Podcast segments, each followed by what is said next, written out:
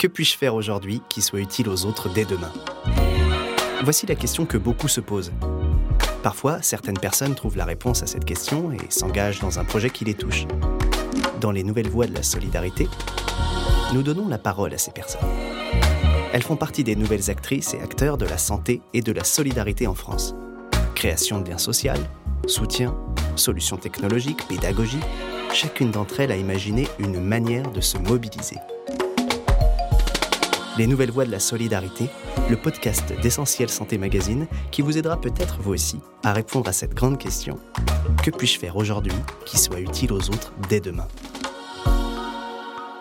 Je suis Diriatan Ndiaye, je suis la fondatrice de l'ASSO Résonante. C'est une asso qui existe depuis 2015 et qui travaille sur la thématique des violences sexistes et sexuelles en direction des 15-24 ans. Et je suis également la créatrice d'une appli qui s'appelle Appel, qui est désormais portée par l'ASSO.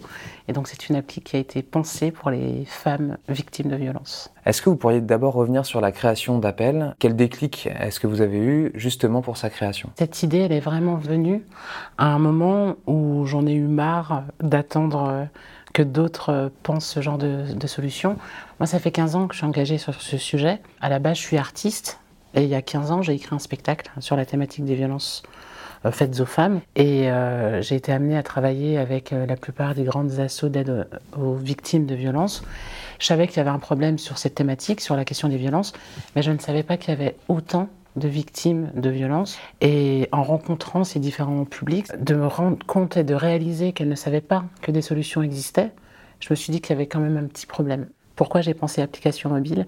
Tout simplement parce que quand on est un jeune public, on sait que le téléphone, c'est quelque chose qu'on a tout le temps.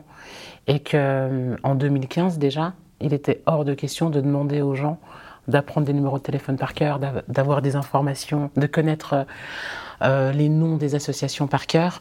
Et surtout, on a toujours dit, et on dit toujours aujourd'hui aux victimes, d'appeler la police. Effectivement, dans les faits, c'est ce qu'il faudrait faire. Mais dans plein de situations, les victimes ne pensent pas à le faire, n'ont pas envie de le faire. Donc ça, c'était la première réflexion. Et puis la seconde, c'est que quand on est proche d'une victime de violence, on a envie d'agir, on a envie de l'aider, et on ne sait jamais trop quoi faire. Donc de donner la possibilité aux personnes bah, de s'engager réellement et de leur donner un rôle, je pensais que c'était important. Quand on télécharge l'appli, on définit trois personnes de confiance et lorsqu'elles seront alertées, elles vont entendre en direct ce qui se passe, elles vont avoir le suivi GPS en temps réel. Donc en gros, elles ont assez d'informations pour comprendre dans quelle situation se trouve la personne qui a appelé à l'aide. Euh, est-ce, qu'elle, est-ce que cette personne a besoin qu'on appelle la police, les pompiers? Je vais pouvoir rappeler la personne, je vais pouvoir la rejoindre si je me mets pas en, danger. Vraiment, l'idée, c'est de se dire que dans ces différentes situations, on peut appeler à l'aide. Parce qu'il peut, enfin, faut arrêter de demander aux victimes de se débrouiller toutes seules. S'engager pour les autres est toujours possible. La preuve dans les nouvelles voies de la solidarité. En 2015, quand on a créé l'appli, on n'avait qu'un seul mode de déclenchement. C'est-à-dire qu'on avait bien conscience que dans plein de situations, on n'a pas le temps de prendre son téléphone, d'ouvrir l'appli et d'enclencher une alerte. Donc, euh, en 2018 est arrivée cette idée de bracelet connecté. C'est un bracelet qui est relié par Bluetooth à l'appli, qui permet d'enclencher une alerte sans avoir à sortir son téléphone. C'est un mode de déclenchement parmi d'autres. On s'est dit qu'il fallait qu'on puisse proposer des modes de déclenchements différents. On est à 60 000 téléchargements, un peu moins de 60 000 téléchargements. Et en utilisation, les dernières infos, c'est qu'on est entre 2000 et 3500 utilisations par mois. C'est-à-dire que nous, ce qu'on arrive à voir, c'est le nombre d'alertes déclenchées selon les territoires. On a le nombre d'appels vers les associations, le nombre d'appels vers la police, le nombre de chats, le nombre de consultations, de fiches d'information. Plus on voit que l'appli est utilisée, ben, plus on est satisfait parce que ça veut dire, tiens, bon, ben, il y a quelqu'un qui a pu appeler à l'aide, il y a quelqu'un qui a pu appeler une asso, il y a quelqu'un qui a pu s'informer et on trouve ça cool. Et ce qu'on sait aussi, c'est que les 15-24 ans, il est super important de s'adresser à ce public-là tout simplement parce que sur certaines thématiques, ils sont les premières victimes de violences. La plupart euh, du temps, quand on intervient auprès de ce public-là, ils n'ont jamais eu d'échanges très cash et très concrets sur la thématique des violences. La plupart découvrent les définitions de violence. C'est à nous d'essayer d'être innovants. C'est à nous de ne pas rajouter du glauque au glauque. C'est à nous d'essayer de réfléchir bon, comment stratégiquement on aborde ce truc sans que ça les saoule. Les nouvelles voies de la solidarité. Écoutez les personnes qui s'engagent. Je prends un peu de bouteille, donc je peux avoir un petit peu de recul euh, sur mon parcours, sur ce que j'ai fait. Je ne l'ai pas intellectualisé, je ne me suis pas dit Ah ben tiens, je vais mettre cette énergie euh, dans cette cause-là. C'est que pour moi, ça a été logique en tant qu'artiste d'écrire sur des thématiques qui me parlaient ou qui parlaient aux personnes que je rencontrais. Je ne pensais pas qu'il y avait autant de victimes, je ne pensais pas me retrouver avec autant de témoignages, et je ne pensais pas découvrir tout ce qu'il y avait à faire sur cette thématique-là. C'est ce constat qui a amené à créer Résonance. Et en fait, plus on fait, plus on se rend compte de ce qui manque. Et en vrai, euh, je pense que tu peux pas dormir tranquille si tu n'essayes pas de faire quelque chose quand tu as autant conscience de ce qui va pas. J'ai été victime de violences quand j'étais plus jeune, et j'ai été victime de différentes formes de violences, mais d'une, euh, je ne savais pas les identifier. Je savais bien que c'était pas normal, mais en même temps, personne te dit que c'est pas normal. Donc c'est quand même important à un moment donné qu'on te dise ce qu'on a le droit de faire et ce qu'on n'a pas le droit de faire. Et c'est surtout, je pense sincèrement que le, point de départ de mon engagement, c'est aussi de réaliser que face aux violences, bah, il n'y a même pas d'égalité. Je m'explique. C'est-à-dire que moi, j'ai eu la chance, j'ai trouvé, euh, j'écrivais, donc j'ai écrit, euh, j'ai fait ma, j'ai trouvé la solution qui m'a permis moi d'avancer. J'ai eu de la chance. Euh, malgré tout, bah ça va. Et en fait, c'est pas le cas de tout le monde. C'est-à-dire que ça détruit les violences pour de vrai.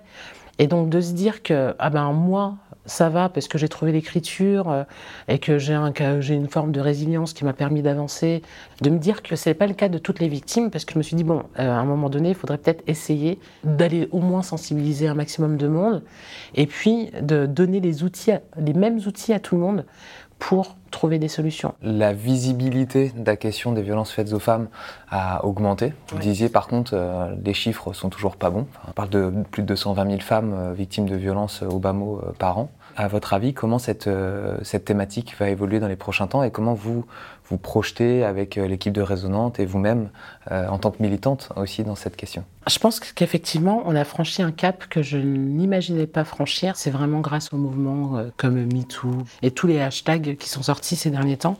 Et donc ça, c'est une étape déjà qui est quand même assez importante parce que ça nous facilite un peu la vie quand même. C'est-à-dire qu'on a moins à justifier pourquoi une structure comme Résonante existe ou pourquoi une appli comme Appel existe. Donc ça, c'est la première chose. Après, la deuxième, celle qu'il faut passer là, c'est la question des moyens. C'est pas comme si euh, on ne savait pas ce qu'il fallait faire. On sait qu'il faut mettre le paquet sur l'éducation, sur la prévention. On sait qu'il faut mettre le paquet et accompagner les assos qui font de l'aide aux victimes, que ce soit les hébergements, que ce soit la prise en charge médicale, psychologique. Et puis on sait aussi que la justice doit faire son boulot, quoi. Donc tant qu'on mettra pas d'argent, ah ben on en sera encore à faire des décomptes de féminicides. Mais là où j'ai entièrement confiance euh, au peuple, c'est que ça met la pression. C'est-à-dire que là, ça y est, le peuple est au courant. Euh, et on voit bien que ça mobilise et que les gens sont outrés. Les gens sont outrés de voir euh, que dans la plupart des féminicides, des dépôts de plaintes avaient été déposés et qu'il y a eu des dysfonctionnements. Et l'opinion publique, elle compte sur les politiques. Donc à notre échelle, euh, qu'est-ce qu'on peut faire pour soutenir Alors là, je vais revenir sur appel et résonante. Comment on peut se mobiliser euh, auprès de vous? Alors déjà, vous pouvez télécharger l'appli. Ça fera de vous un meilleur allié et puis ça vous permet aussi d'aborder le sujet avec les personnes que vous connaissez, les personnes de votre entourage. Et puis, euh, pareil, on n'a pas l'habitude de demander des soutiens financiers. si les gens ont des moyens financiers, ne savent pas quoi en faire. Nous, on sait exactement comment on peut dépenser cet argent. Mais sinon, nous, vraiment, ce qui compte, c'est qu'on a créé des outils. Et donc, je vous invite à euh, aller sur résonance.fr. Si vous cherchez des infos, on a créé une cartographie qui s'appelle Once Upon a Map. Ça vous permet d'aller chercher autour de vous quelle structure peut vous aider. Et nous, ce qu'on vous demande, c'est ben, de relayer, en fait, euh, tous ces supports qui sont pensés pour les victimes et qui sont accessibles gratuitement. Merci beaucoup d'avoir écouté cet épisode des Nouvelles Voix de la Solidarité. Retrouvez les quatre autres témoignages sur votre plateforme de streaming de prédilection. N'hésitez pas à nous laisser des commentaires et à nous apporter vos étoiles pour nous aider à diffuser largement ces initiatives utiles et solidaires. Rejoignez également tous les autres auditoristes de ce programme sur notre Facebook, Twitter ou Instagram, at Essentiel Santé Magazine. Vous pouvez y partager votre avis, vos envies, vos projets solidaires. Retrouvez également tous les épisodes et tous nos portraits de personnes engagées sur le www.essentiel-santé-magazine.fr. À bientôt!